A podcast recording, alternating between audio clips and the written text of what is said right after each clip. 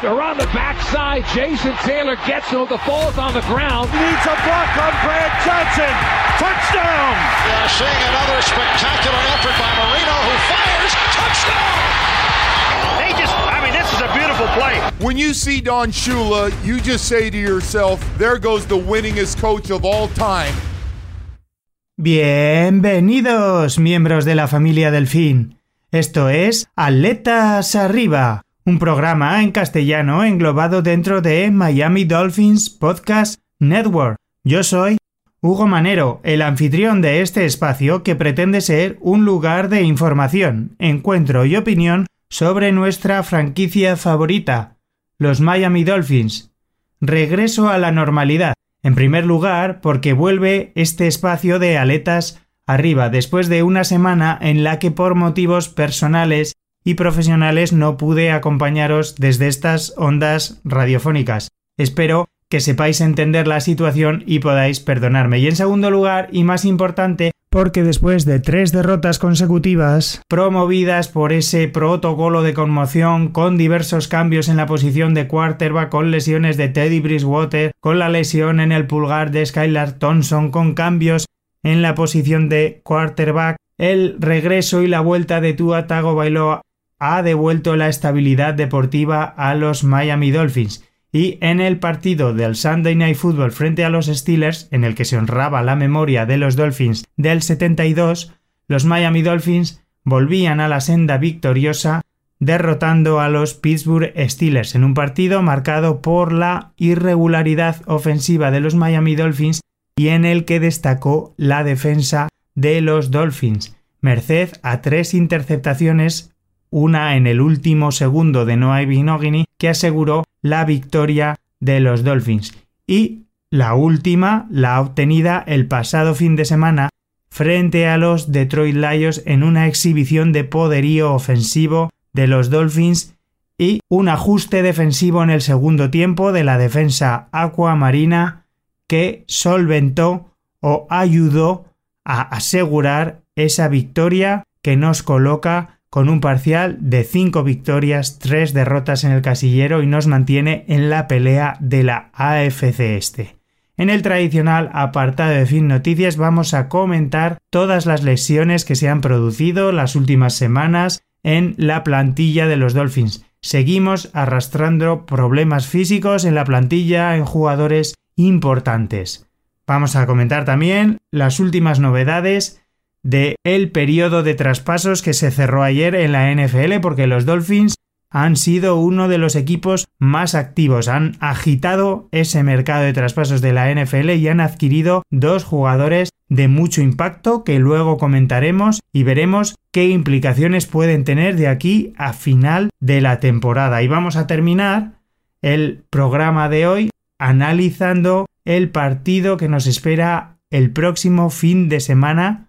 frente a los Chicago Bears, porque además tenemos fiesta en Barcelona en un evento especial que han organizado los Miami Dolphins en la ciudad condal, en el Jarro Café de Barcelona para el encuentro que van a disputar los Miami Dolphins frente a los Chicago Bears. Así que como veis, el programa viene repleto de novedades, de sorpresas que no quiero desvelar en esta pequeña introducción porque os invito a que me acompañéis durante esta hora más o menos aproximada para que os sumerjáis conmigo en las interioridades de la franquicia del sur de la Florida, porque comienza aquí Atletas Arriba.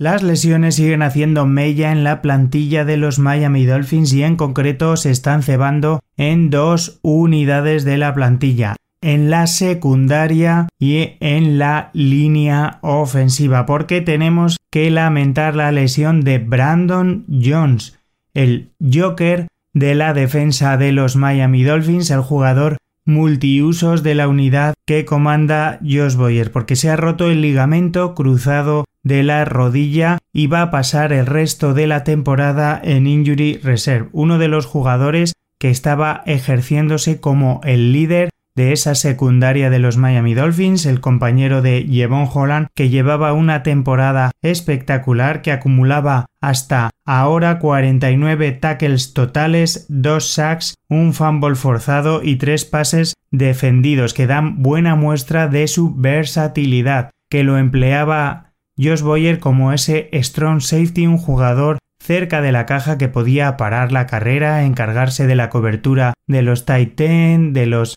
running back rivales y que va a ser una pieza difícil de sustituir en esa defensa de los Miami Dolphins que va a obligar a Jevon Holland y al resto de los defensive back del equipo a multiplicarse en las tareas defensivas. Esperamos que se recupere lo antes posible y que pueda regresar la temporada próxima al terreno de juego. Otro jugador que se va a perder lo que resta de temporada y que va a pasar el resto de la campaña del 2022 en Injury Reserve es el línea ofensivo Liam Eikenberg con una lesión también en la rodilla en el ligamento colateral medial. El línea ofensivo va a pasar, como digo, el resto de la campaña recuperándose de esa lesión en la rodilla, una verdadera lástima porque con la progresión de la temporada Liam Eikenberg iba mejorando sus actuaciones. Nuestro guardia izquierdo titular va a dar paso a Robert Jones en el puesto de titular, aunque bueno, no todo van a ser malas noticias para la línea ofensiva, porque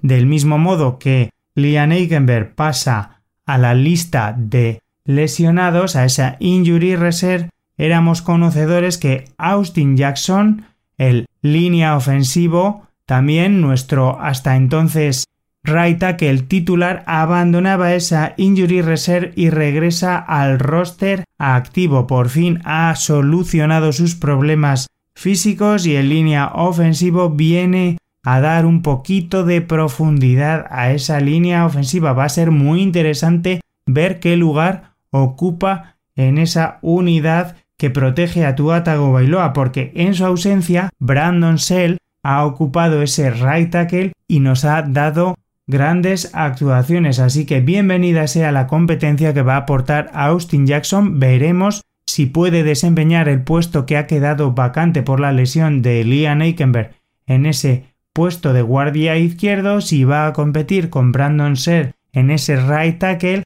Así que vamos a ver lo que decide Mike McDaniel para esa unidad de la línea ofensiva, pero competencia que es bienvenida y que va a agradecer seguro el equipo. En otro orden de cosas, hay que decir que eh, con todos estos movimientos de la Injury Reserve, Racing el quarterback que ficharon los Dolphins por toda esta avalancha de lesiones que vivieron los quarterbacks con el protocolo de conmoción, era cortado del practice squad y se desliga definitivamente de la franquicia de los Miami Dolphins. La plaza vacante en el Practice Squad que iba a dejar libre Reichinet la iban a ocupar los Miami Dolphins con otro línea ofensivo, posiblemente preocupados por la lesión de Liam Eikenberg, iban a ocupar ese spot en este Practice Squad con la firma del center Lamont Gaillard, un jugador de 26 años, 1,91, 138 kilos de peso que entró en la NFL en el año 2019 al ser elegido por los Arizona Cardinals en la sexta ronda del draft, concretamente con un pick 179. Ese año 2019 lo iba a pasar toda la temporada en el roster activo de los Cardinals, pero no iba a aparecer en ningún partido de la competición. En el año siguiente, la temporada 2020, iba a participar en 13 encuentros con dos titularidades. La campaña 2021 iba a estar en el Practice Squad de los Cincinnati Bengals y durante la campaña 2022 iba a participar en el Training Camp de los Bengals para después ser cortado por el equipo de Cincinnati. Los Miami Dolphins incorporan así a este jugador que iba a desempeñar las funciones de center durante su periplo universitario en la Universidad de Georgia. Así que un jugador joven de 26 años, como he dicho anteriormente, de 1,91, 138 kilos de peso y con experiencia NFL para desarrollar para el practice squad de estos Dolphins. vamos a terminar esta tradicional sección de noticias semanal de los Dolphins, estas fin noticias con el plato fuerte de la jornada, porque el pasado 1 de noviembre, tradicional Día de Todos los Santos en España, Día de Muertos en México, los Dolphins demostraron estar más vivos que nunca y agitaron el tradicional día de traspasos en la NFL porque anunciaron dos grandes movimientos que revolucionaron el mundo de la NFL. En primer lugar, adquirieron a uno de los s rusher, uno de los outside linebackers más productivos de la competición, porque se hacían con los servicios del outside linebacker Bradley Chubb procedente de Denver Broncos. En concreto, adquirieron a Les Russer, Bradley Chubb, junto con una quinta ronda del draft del 2025 a cambio de la primera ronda del draft de 2023, que es la ronda de los San Francisco 49ers, una cuarta ronda del draft del 2024 y el corredor Chase Edmonds. Bradley Chubb es un jugador de 26 años, 1,93 metros de altura y 125 kilos de peso. Un jugador que entró a la NFL como un quinto pick del draft del 2018 siendo elegido por los Denver Broncos. Jugador que tiene un largo recorrido en la NFL que ha jugado en 49 encuentros en los que ha acumulado 170 tackles, 26 sacks, una interceptación, 5 pases defendidos 6 fumbles forzados y un fumble recuperados, que después de romperse el ligamento cruzado de su rodilla logró ser elegido para el Pro Bowl en el 2020 y que en su temporada de debut en la NFL fue elegido en el equipo rookie en el 2018, que esta temporada acumula 5.5 sacks, 26 tackles y 2 fumbles forzados, así que uno de los rushers jóvenes más prometedores de la competición que viene a apuntalar una línea defensiva en la que sobresale también Jaelan Phillips y que va a permitir a los Miami Dolphins sumar presión a los quarterbacks rivales solo con cuatro hombres, hecho que va a descargar también responsabilidad en los defensive backs. Esperan los Dolphins que con esta línea defensiva compuesta por Jalan Phillips, Christian Wilkins, Zach Siller, Emmanuel Ogba, Bradley Chubb no haya que sumar hombres de blitz y los defensive back puedan encargarse solo de tareas de cobertura. No haya que añadir hombres al blitz y los jugadores de la secundaria puedan mantenerse en sus tareas de cobertura y no sufran en sus responsabilidades aéreas frente a los jugadores rivales. Creo que va a ser muy importante que los Dolphins puedan añadir esta presión al quarterback sin tener que sumar estos hombres de la secundaria. Hay que negociar ahora un contrato a largo plazo con Bradley Chubb porque es un jugador que está en el último año de su contrato rookie, pero imaginamos que si los Dolphins han dado estas rondas de draft, tienen en mente prolongar su relación contractual con este jugador. Miami, por otra parte, al incorporar a Chase Edmond en este trato, pues se desprende de un jugador, un corredor que no ha acabado de aclimatarse al esquema de Mike McDaniel ni a la situación o al juego de carrera zonal que se está desarrollando en Miami. Raheem Monster ha sido el corredor más utilizado por Mike McDaniel, por lo tanto, se han desprendido de este jugador y lo han incorporado en este trade porque además Chase Edmond era el running back con el salario más elevado de la plantilla. Así que creo que me parece un gran acierto por parte de los Dolphins en incorporar a un raser muy productivo en una posición muy importante dentro de las defensas NFL hoy día y que manda un claro mensaje para el resto de la AFC este que los Dolphins creen que tienen una plantilla joven, competitiva, que puede competir durante esta temporada y en los próximos años con los Bills, los Chiefs y el resto de la AFC. Pero no terminaron aquí las noticias para los Miami Dolphins porque al incorporar a Chase Edmonds en este trade por Bradley Chubb quedaba un puesto vacante, digamos, o libre en los corredores, porque solo se contaba con Raheem Monster, Alec Ingold, que es un fullback, y Salvon Ahmed y Miles Gaskin, que están teniendo un papel más secundario en ese cuerpo de corredores, por los que Miami anunciaba también que adquiría vía trade al corredor Jeff Wilson procedente de San Francisco, a cambio de una quinta ronda del draft del 2023. Un jugador también de 26 años, 1,83 metros y 97 kilos de peso que ha pasado las últimas cinco temporadas en San Francisco, a donde se incorporó como un agente no drafteado procedente de la Universidad de North Texas en el año 2018. Ha pasado allí las últimas cinco campañas del 2018 a 2022. Durante esta campaña, Wilson ha jugado en ocho encuentros con seis titularidades en las que ha acumulado 96 carreras para 468 yardas con una media de 5.1 yardas por carrera con dos touchdowns, además obteniendo 10 recepciones para 91 yardas con una media de 9.1 yardas por recepción.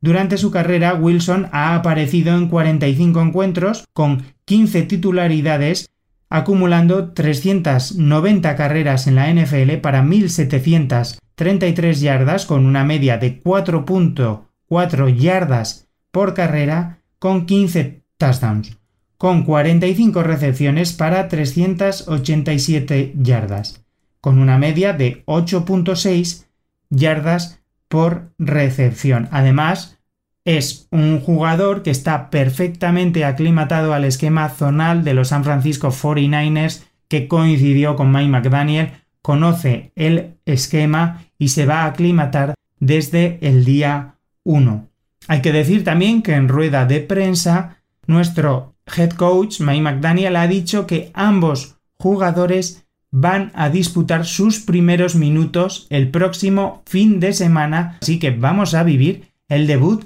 de estos dos nuevos delfines el próximo fin de semana, así que les auguramos el mayor de los éxitos. Sin mucho más que comentar, expectantes por estos dos nuevos delfines que se han incorporado al proyecto de May McDaniel, vamos ya a pasar a analizar ese partido vibrante que nos ofrecieron nuestros delfines frente a los Detroit Lions, porque toca ya realizar el análisis del partido.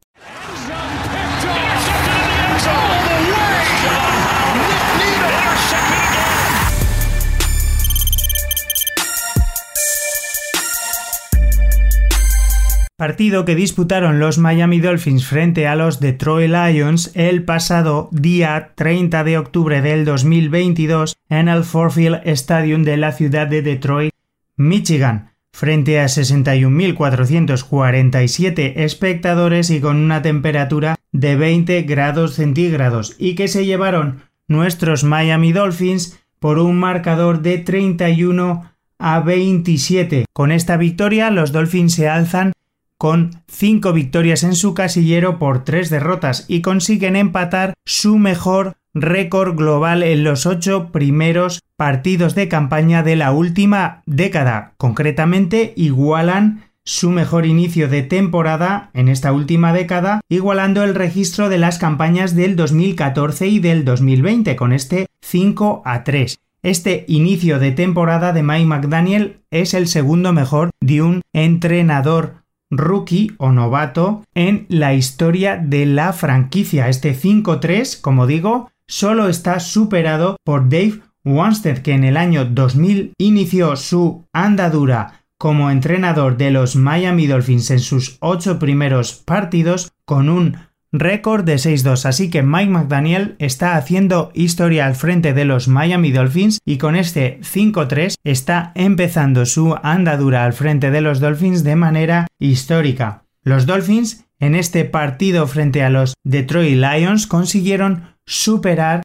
un déficit de 14 puntos al descanso y es la segunda vez esta campaña que en un encuentro a domicilio consiguen remontar más de 14 puntos al descanso, porque hay que recordar que en la jornada 2 frente a los Baltimore Ravens consiguieron reponerse de un déficit de 21 puntos en un último cuarto mágico en el que Tua Tagovailoa y la ofensiva consiguió superar 21 puntos de desventaja. Y esta victoria es la primera victoria de los Dolphins en el Ford Field Stadium desde el 23 de noviembre del 2006, un partido disputado el día de acción de gracias en el que los Dolphins ganaron por 27 a 10. Así que como veis, los Dolphins con esta victoria han igualado o superado o se han acercado a registros históricos muy importantes para la franquicia y que nos hacen intuir que estos Dolphins de Mike McDaniel van por el camino de la senda victoriosa o por el buen camino que nos permiten soñar con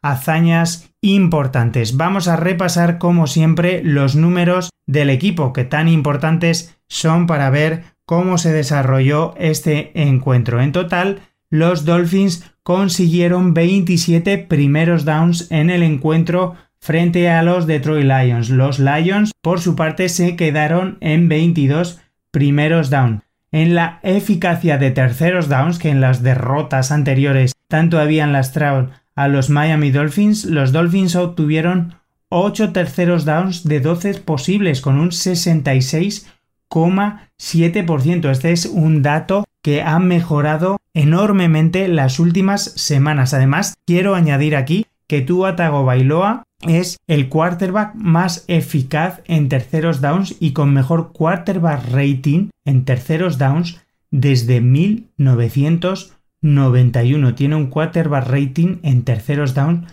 de 142.7, el mejor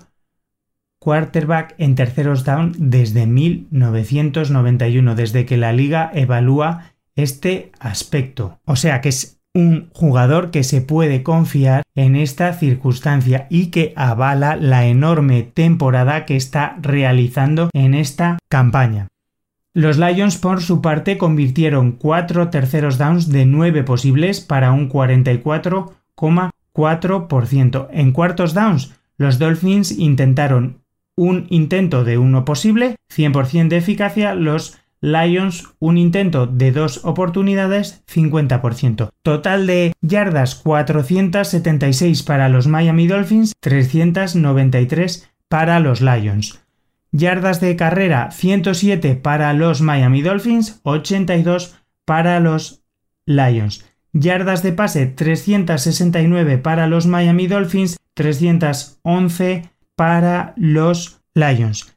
Penalizaciones número y yardas, 7 penalizaciones para los Miami Dolphins, 55 yardas de penalización, 6 penalizaciones para los Lions, 30 yardas. Fumbles y perdidas, un fumble, uno perdido, 0 para los Lions. Touchdown, 4 convirtieron los Dolphins, 1 de carrera, 3 de pase, 3 convirtieron los Lions, 2 de carrera y 1 de pase.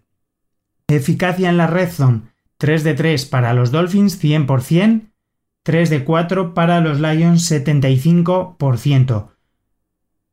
Marcador final 31 para los Dolphins, 27 para los Lions. Tiempo de posesión 34 minutos 22 segundos para los Miami Dolphins. Fueron superiores, tuvieron más tiempo el balón y supieron qué hacer con él nuestro equipo, los Miami Dolphins, 25 minutos 38 segundos para los Lions, que sobre todo en la segunda parte se vieron superados y maniatados por los ajustes defensivos que realizaron los Miami Dolphins y la defensa de Josh Boyer. Vamos a pasar ahora a ver los números individuales de los jugadores tanto de los Miami Dolphins como de los Detroit Lions. Comenzamos como siempre por la posición de quarterback. Vamos a comenzar por el equipo rival porque Jared Goff realizó un buen partido.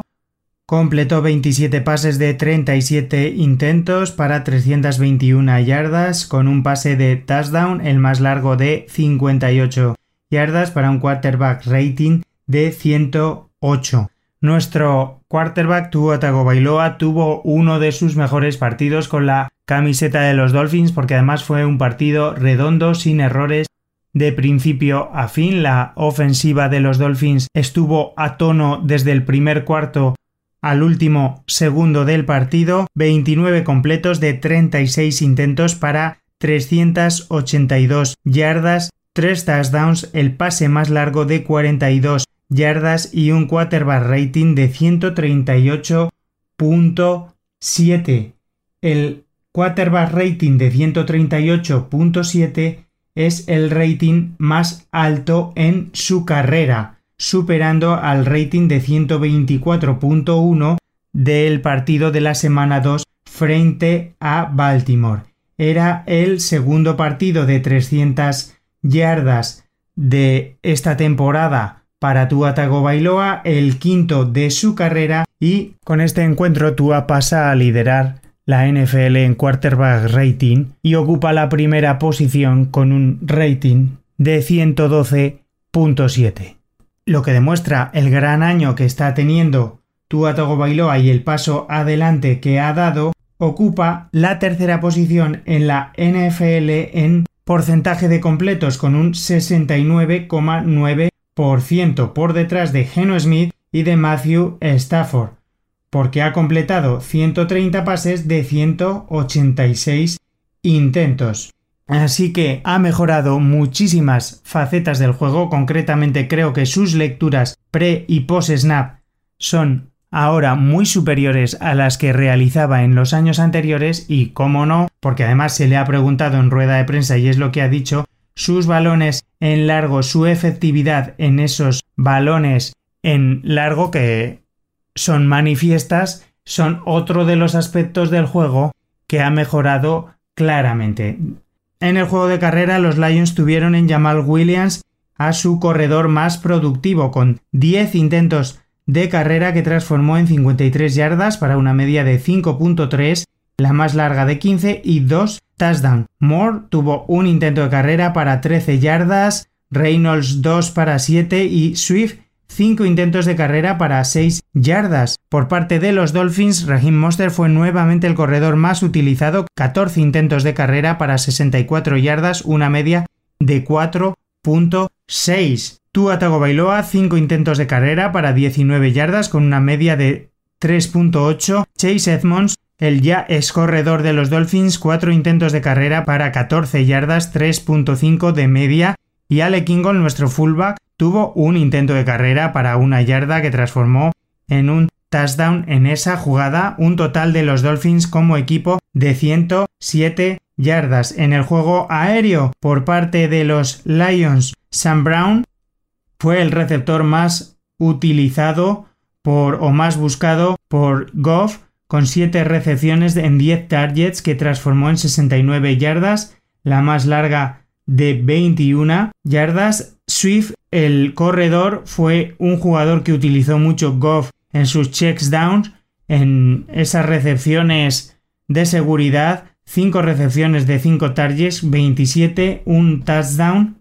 Hawkinson, el Titan, 3 recepciones de 4 targets, 80 yardas, el receptor que más yardas acumuló, una media de 26.7 Raymond fue otro jugador que acumuló muchas yardas de recepción para los Lions, tres recepciones de 4 targets 76, eh, para un total de yardas de los Lions de 321. Por parte de los Dolphins, pues nuestros Two Brothers tuvieron otra actuación absolutamente estelar. Tyree Hill, 12 recepciones, 188 yardas una media de 15,7. Jalen Waddell, por su parte, 8 recepciones de 9 targets, 106 yardas, volvió a superar las 100 yardas. Tuvimos dos receptores por encima de 100 yardas, 2 touchdowns de recepción. Mike Gesicki, 3 recepciones de 4 targets, 38 yardas de recepción, un touchdown de pase. Y Trent Sherfield, dos recepciones de tres targets para una media de 12.5. Como digo, Gil y Waddell siguen haciendo historia porque en los ocho primeros partidos llevan o acumulan entre ambos 1.688 yardas. Es el mayor número de yardas de una pareja de receptores en los primeros ocho partidos de la historia de la NFL. Han superado a la pareja que formaban Isaac Bruce y Torrey Hall de los San Luis Rams del año 2000 de los Rams, como digo, y la pareja que formaban en el 2014 de Marius Thomas y Emmanuel Sanders de los Broncos y que acumulaban en esas ocho primeras jornadas de ambas temporadas 1679. Así que nuestros Zoo Brothers, el pingüino y el guepardo están haciendo historia en estos Dolphins de Mike McDaniel. Defensivamente no es un partido en el que haya que destacar muchos protagonistas porque fue, como hemos dicho ya, un encuentro en el que brillaron los jugadores ofensivos, pero en los Dolphins el jugador que más tackles obtuvo fue Jevon Holland, el safety de Miami que obtuvo 12 tackles totales, 10 solo, 2 asistidos, un pase defendido. Sin embargo, quiero enmarcar aquí la labor que realizó Zach Ziller, nuestro defensive tackle, que obtuvo 4 tackles totales, 3 solo, 1 asistido, obtuvo un sack que fue clave en el encuentro, un tackle para pérdida, un quarterback hit, dos pases defendidos. Por parte de los Lions, uno de los jugadores más destacados fue el linebacker rookie Malcolm Rodríguez, con siete tackles totales, cinco solo, dos asistidos, un sack que produjo 8 yardas de pérdida, un tackle para pérdida, un quarterback hit, un pase defendido y un fumble recuperado también Joseph, el jugador que obtuvo 6 tackles totales, 5 solo, 1 asistido con un fumble forzado. Así que fue un encuentro en el que predominaron las ofensivas, pero que hubo también momento para los jugadores defensivos, especialmente por parte de los Miami Dolphins en esa segunda mitad. Vamos a ver ahora cómo fue brevemente el desarrollo de ese partido en el que los Dolphins se alzaron con la victoria por 31 a 27.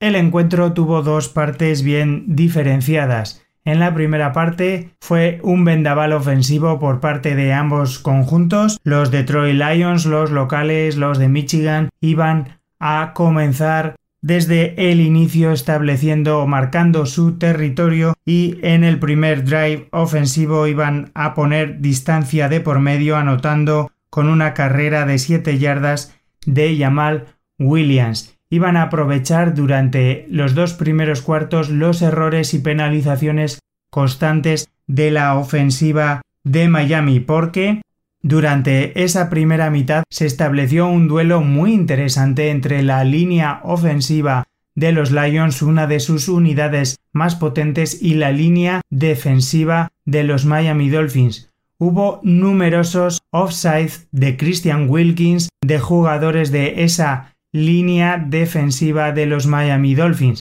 Luego, en la segunda mitad, en el tercer y el cuarto cuarto, se invirtieron los roles. Yo creo que allí se ajustó en el descanso y los hombres de la línea defensiva de los Dolphins desquiciaron un poco a los jugadores de esa línea ofensiva de los Lions y provocaron numerosas salidas falsas de Sewell, de Decker, que llevaron a lastrar algunos drives ofensivos de los Lions. Fue una batalla muy interesante, pero bueno, volvamos a lo que pasó en esa primera mitad, porque como digo, los Lions sí que aprovecharon esta circunstancia, estas penalizaciones de los Dolphins durante la primera mitad, porque después de ese drive inicial en el que Detroit se adelantó con esa carrera de Jamal Williams, el ataque de Miami empezaba a funcionar, pero un fumble de Braylon Sanders lo iba a volver a aprovechar la ofensiva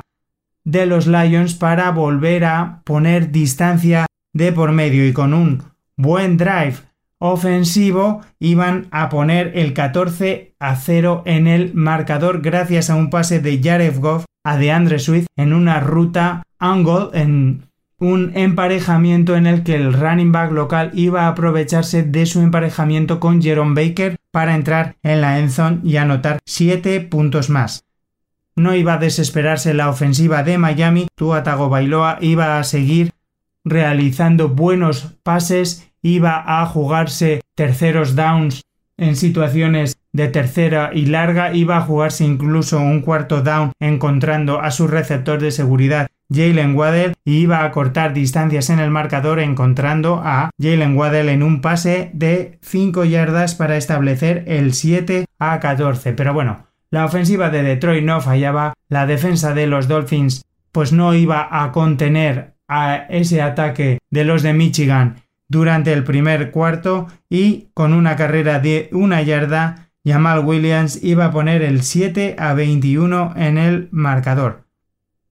Como digo, durante los dos primeros cuartos no iban a aparecer las defensas sobre el terreno de juego y la conexión Tuscaloosa iba a hacer nuevamente acto de presencia para, con un pase de 29 yardas de Tua Bailoa a Jalen Waddell, recortar nuevamente diferencias y poner el 14-21 en el marcador. A partir de aquí iban a hacer acto de presencia en el encuentro los kickers de ambos conjuntos porque Bagley con un field goal de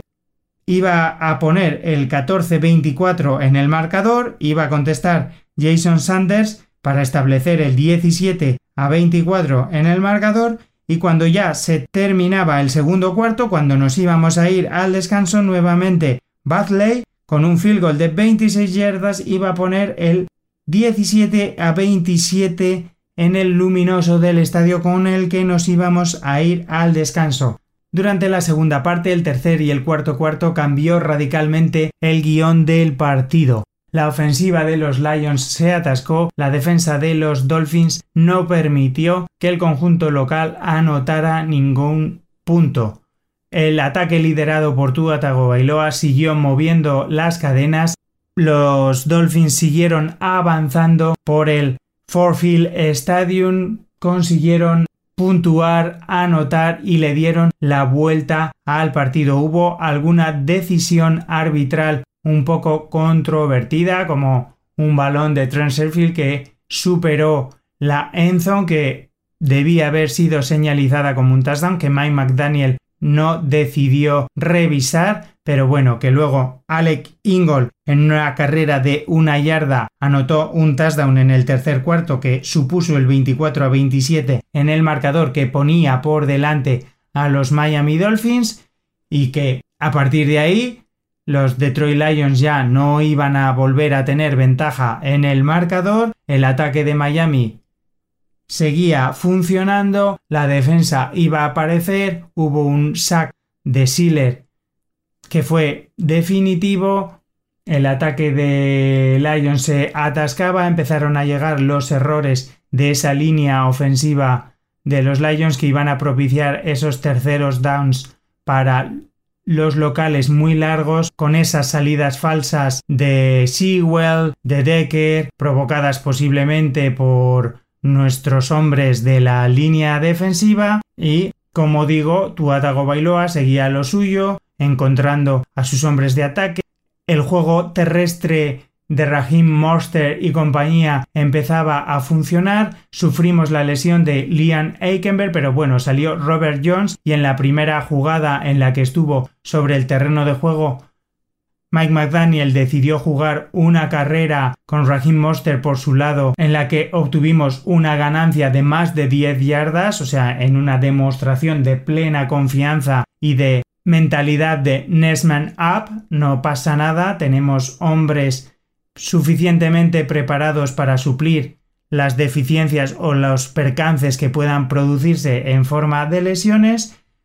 no iban a quedarse los Dolphins con esta situación de 24-27 y después de un buen drive, tu Atago Bailoa iba a encontrar a esa arma tan peligrosa en la red zone que es Mai Gesicki, el Titan tan poderoso, tan peligroso en el juego aéreo para establecer el 31-27 definitivo en el marcador. Una vez que tenían esa distancia, la defensa de los Dolphins se dedicó a terminar el partido, el ataque de los Dolphins cuando tenía esa ventaja intentó establecer el juego de carrera para controlar el tiempo de posesión con el que íbamos a llegar al final del encuentro. Así que un partido complicado porque los Lions fueron un rival que ofensivamente fue muy peligroso durante la primera mitad, que hubo que ajustar defensivamente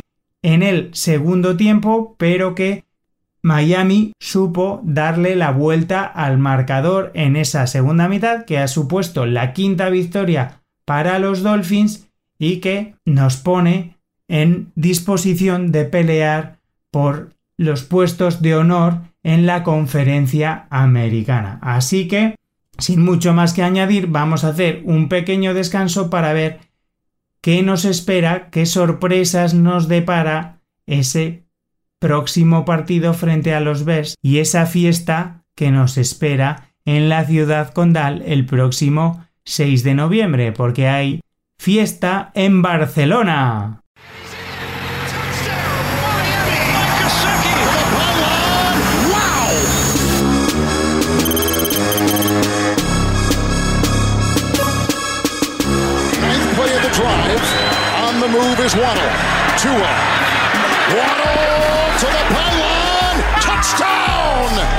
Una próxima jornada NFL apasionante en la que nuestros Miami Dolphins se desplazarán, volarán hacia Chicago para enfrentarse en el Soldier Field Stadium a los Chicago Bears a la una del mediodía hora estadounidense, 7 de la tarde hora española frente a un rival en el que nuestros Miami Dolphins tienen un récord victorioso de nueve victorias por cuatro derrotas y en un estadio, el Soldier Field, que se nos da especialmente bien porque los Dolphins tienen un registro positivo de cuatro victorias por tan solo una derrota en ese estadio, en ese Soldier Field. Derrota que se produjo el 4 de septiembre de 1988. Así que es un rival frente al que tenemos un récord positivo y en un estadio que se nos da, como veis, bastante bien. Una nueva victoria supondría comenzar la temporada con un récord de 6-3, lo que igualaría el mejor registro en los nueve primeros partidos desde la temporada 2001 y supondría la duodécima victoria para el quarterback Tua Tagovailoa en sus últimas 14 titularidades dándole un récord de 12 a 1 en sus últimos 13 partidos en los que ha sido titular y ha finalizado. Pero bueno, vamos a la parte importante para los seguidores españoles porque, como bien sabéis, el partido lo podréis seguir en España a través de la aplicación NFL Game Pass Internacional. Podréis ver el partido en directo. Si no lo podéis seguir en directo, lo encontraréis en esta aplicación. En diferido podréis encontrar luego una versión reducida de 40 minutos o los highlights a lo largo de la semana. Pero vamos a lo importante porque tenemos fiesta en Barcelona. Los Dolphins han preparado una watch party, una fiesta en el Jarro Café de Barcelona de Plaza Cataluña con entrada gratuita para todos los seguidores de los Dolphins. Los Dolphins y los Bears han organizado esta fiesta en ese jarro café. Esta fiesta abrirá sus puertas a las 5 de la tarde hora española, dos horas antes del partido. En esta fiesta estaré yo, Hugo Manero, habrá invitados también por parte de los Chicago Bears, habrá exjugadores por parte de los Miami Dolphins, estará Nat Moore, un ex receptor mítico de leyenda que jugó durante muchísimas campañas en los Dolphins, concretamente desde el 74 hasta el 86, que fue primer Team All Pro en el 77, Pro Bowl en el 77, que fue líder de la NFL en touchdowns de recepción en el año 77, que acumuló numerosos récords durante numerosas campañas eh, de los Dolphins, que lleva toda su vida implicado en la franquicia, que acumuló numerosos récords de recepción hasta que llegaron los Mark Brothers y durante muchísimas temporadas que ha realizado numerosas acciones humanitarias. Habrá también un jugador, Sam Gailey, histórico de los Chicago Bears, que ganó la Super Bowl 20 como miembro de los Chicago Bears, de aquella maravillosa defensa, va a haber preguntas y respuestas, firmas, Va a haber muchísima interacción con seguidores de fútbol americano, va a ser una fiesta total, vamos a ver allí el partido, es el primer evento que organizan los Dolphins y los Bears en nuestro país, yo creo que no os lo podéis perder, todos los seguidores de España que estéis en Barcelona o si os podéis desplazar allí estáis invitados, la entrada es gratuita, creo que es una oportunidad única para estar al lado de la franquicia de estos jugadores de leyenda. Creo que hay que responder a esta iniciativa de la franquicia y me parece una oportunidad excepcional para conocernos, para interactuar un poquito. Así que ya lo sabéis. El lugar, el Jarro Café de la Plaza Cataluña de Barcelona, la hora de inicio, las 5 de la tarde. Podéis pasaros por allí desde las 5 de la tarde hasta el inicio del encuentro. El lugar de finalización pues será el final del partido, esa watch party, esa fiesta del partido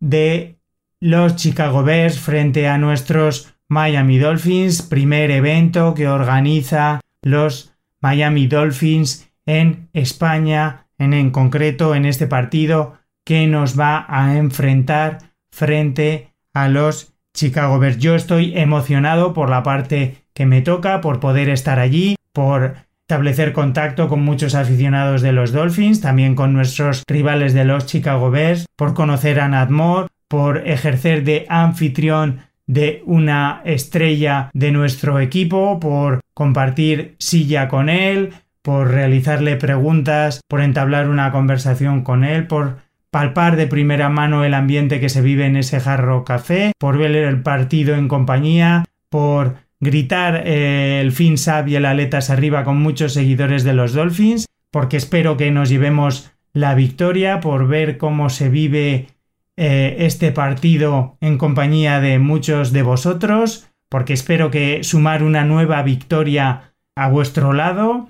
espero contároslo aquí, traeros un poquito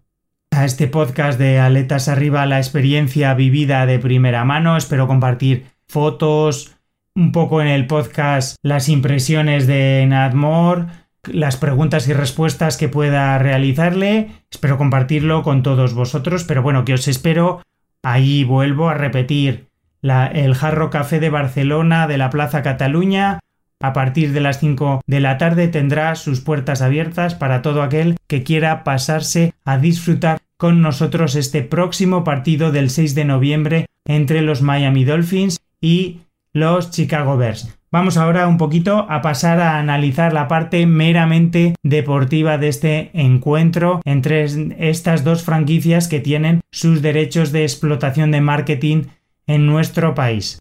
Ofensivamente sería muy importante para los Miami Dolphins demostrar la misma constancia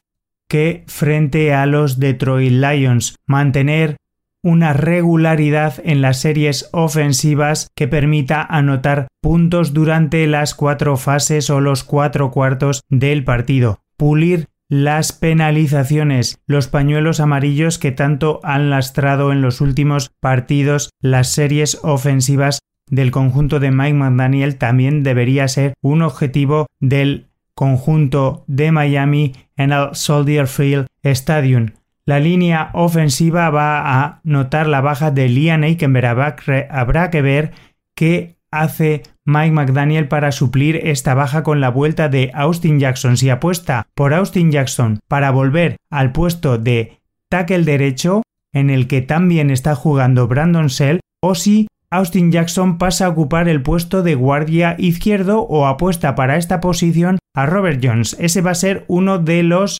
misterios que habrá que desvelar frente a los Chicago Bears. El juego terrestre pues va a estar otra vez monopolizado por Raheem Monster, aunque habrá que ver qué va a aportar el nuevo fichaje del equipo Jeff Wilson y a nivel aéreo pues no habrá muchas novedades. Creo que Jalen Waddell y Tyree Hill son superiores a la secundaria de los Chicago Bears y Tua Tagovailoa tiene que conectar con estos dos peligrosos receptores y deberían de generar superioridad para los Dolphins, unos Dolphins que creo que a día de hoy son mejor equipo que los Bears y que deberían salir victoriosos. Es importante también que Mike Gesicki siga implicándose en el juego ofensivo del equipo, sobre todo en las inmediaciones de la red zone o en esa zona media del campo que tan importante está siendo en los últimos partidos. A nivel defensivo, pues va a ser muy importante someter a Justin Field a presión por parte de la línea defensiva de los Dolphins y más con la incorporación de Bradley Chubb. Jalen Phillips y Bradley Chubb, que va a jugar, ya lo dijo Mike McDaniel en rueda de prensa, deberían presionar al jugador de segundo año, al quarterback local, para que cometa errores y no pueda conectar con sus receptores. El juego de carrera de los Bears es una de sus principales bazas ofensivas. Khalil Herbert y David Montgomery son dos de los principales peligros de ataque de los Bears, así que Christian Wilkins y Zach Sealer deberán estar muy atentos para que no acumulen muchas yardas de carrera los Chicago Bears. Por otra parte, creo que la baja de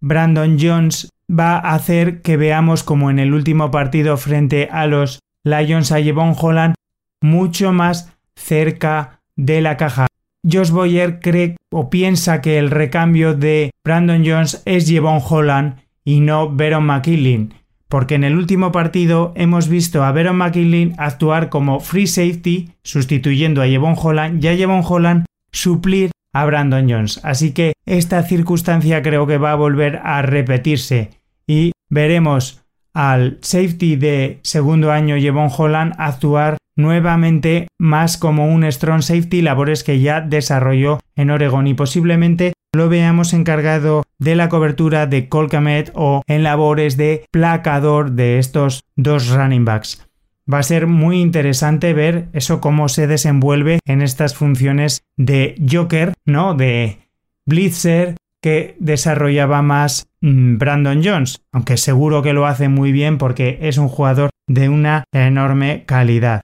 Un partido muy interesante, de todas formas sí que creo que el conjunto de Mike McDaniel tiene a día de hoy una calidad muy superior a los Chicago Bears que además vienen sin dos de sus mejores hombres defensivos, porque en las últimas semanas han tradeado a Robert Quinn, su mejor es y a Rockwan Smith, un linebacker muy, muy bueno, uno de sus hombres defensivos, el líder posiblemente de esa unidad defensiva, aunque han adquirido a Chase Claypool, un arma ofensiva para dotar a Justin Field de un hombre en el que confiar en el juego aéreo. Pero sí que creo que estas dos bajas, la de Robert Quinn y Rowan Smith, restan un poquito de poder defensivo a estos Chicago Bears y hacen a día de hoy a los Dolphins favoritos en este encuentro. Vamos a repasar como siempre el depth chart de nuestros rivales para ver dónde están sus mayores peligros. A nivel ofensivo, el quarterback titular es Justin Fields, la línea ofensiva está compuesta por el left tackle Braston Jones, el left guard Michael Suffield, el center Sam Mustifer, el right guard Tevin Jenkins y el right tackle Larry Bourne. Los receptores Darnell Money, el receptor Equanimus Sam Brown, el running back David Montgomery, el tight end y el fullback Cary Blasingame. En la defensa tenemos como defensive end a Travis Jameson, como defensive tackle a Angelo Blackson y a Justin Jones y como defensive end a Al-Quadin Muhammad, como linebackers al jugador de primer año Jack Sambor, a Nicholas Morrow y al otro linebacker Joe Thomas. En la posición de cornerback a Jalen Johnson y a Kyler Gordon, al jugador de primer año, y en la posición de safety, sin duda, su mejor unidad, a Eddie Jackson y a un jugador que está realizando un grandísimo papel en su temporada de novato, a Jaquan Brisker. Estos son el depth chart de nuestros rivales el próximo 6 de noviembre del 2022 en un partido que veremos en ese jarro café de Barcelona en el que os espero a todos. Hasta aquí ha llegado este Aletas Arriba, como veis, un Aletas Arriba en el que ha habido muchísimas novedades, la incorporación de dos grandísimos jugadores y en el que hemos comentado esa fiesta que vamos a vivir en Barcelona en el Hard Café. Si os ha gustado el programa, no puedo más que pediros que os suscribáis a este podcast de Aletas Arriba en los canales de podcasting en el que lo escuchéis, que le deis a un like, a un me gusta. Como siempre, pediros que lo recomendéis a vuestros amigos y seguidores de los Dolphins con los que habléis o interactuéis, que interactuéis y visitéis con la página web de los Miami Dolphins, www.miamidolphins.com, que sigáis a la cuenta de Twitter de los Dolphins en España, arroba dolphins barra baja ESP, que interactuéis con ella, que contestéis a los mensajes que pone,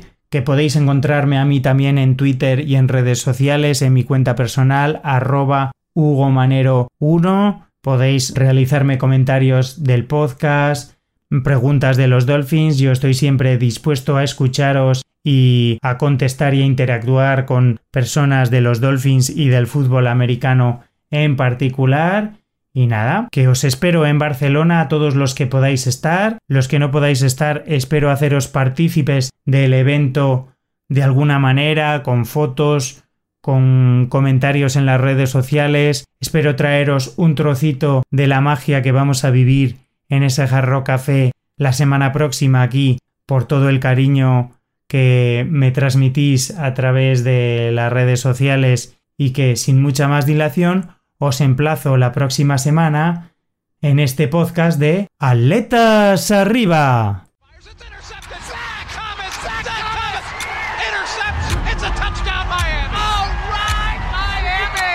Around the backside, Jason Taylor gets him. The ball's on the ground. Needs a block on Brad Johnson. Touchdown! Yeah, seeing another spectacular effort by Marino, who fires. Touchdown! They just, I mean, this is a beautiful play. When you see Don Shula, you just say to yourself, there goes the winningest coach of all time.